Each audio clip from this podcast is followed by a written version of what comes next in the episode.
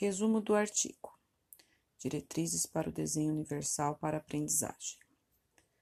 Este trabalho foi realizado em colaboração com pesquisadores, neurocientistas e profissionais do âmbito da educação e tecnologia, porque, à medida que o campo do desenho universal para a aprendizagem cresceu, aumentou as demandas por parte dos interessados que solicitaram ajuda para fazer a aplicação destes princípios que estarão no artigo, de forma mais concretas e, e aplicáveis ao currículo.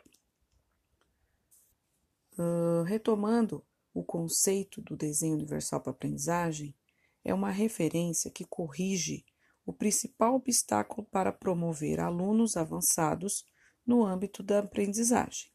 Os currículos inflexíveis, tamanho único para todos. São precisamente esses currículos inflexíveis que geram barreiras não intencionais para o acesso à aprendizagem. Os estudantes que estão nos extremos como os superdotados e com altas habilidades, os estudantes com deficiências são particularmente vulneráveis. Um desenho curricular deficiente poderia não atender a todas as necessidades de aprendizagem, incluindo estudantes que poderíamos considerar na média. Há três princípios básicos, como proporcionar modos múltiplos de apresentação, proporcionar modos múltiplos de ação e expressão, proporcionar modos múltiplos de implicação e engajamento e envolvimento. Isto é, o que dá aprendizagem, o como a aprendizagem e o porquê da aprendizagem. É, essas diretrizes elas estão organizadas de acordo com três princípios fundamentais: representação ou apresentação, ação ou expressão e motivação ou envolvimento. Como essas diretrizes são utilizadas? Elas devem ser cuidadosamente selecionadas e aplicadas ao currículo, conforme a particularidade de cada caso. As diretrizes de um desenho universal para aprendizagem não são receitas. Poderíamos dizer que são um conjunto de estratégias que podem ser usadas para superar as barreiras inerentes à maioria dos currículos já existentes. As diretrizes não devem ser aplicadas a um aspecto do currículo, nem usadas com apenas alguns estudantes. O ideal é que seja utilizada para planejar e avaliar os objetivos, metodologias, materiais e métodos de avaliação, a fim de criar um ambiente de aprendizagem completamente acessível a todos.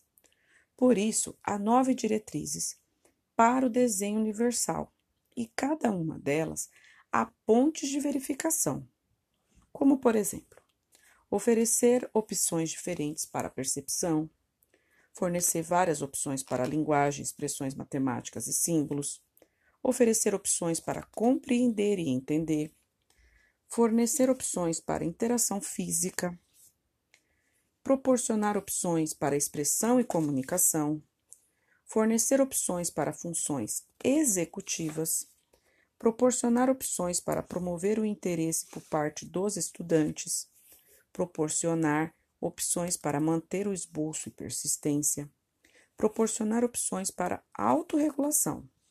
Lembrando mais uma vez que dentro de cada uma dessas diretrizes há pontos de verificação e como implementar cada uma delas.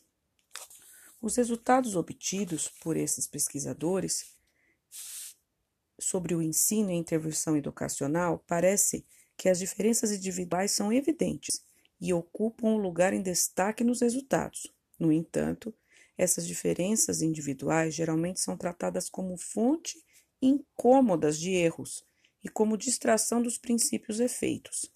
O desenho universal para, para a aprendizagem, por outro lado, trata essas diferenças individuais com foco de atenção.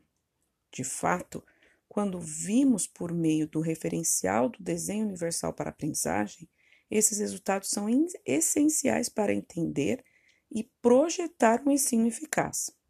A pesquisa mostra atrás de um desenho universal para aprendizagem é dividida em quatro categorias: investigação sobre os fundamentos, a investigação sobre os princípios, a investigação sobre as práticas promissoras e a investigação sobre a implementação do desenho universal para aprendizagem.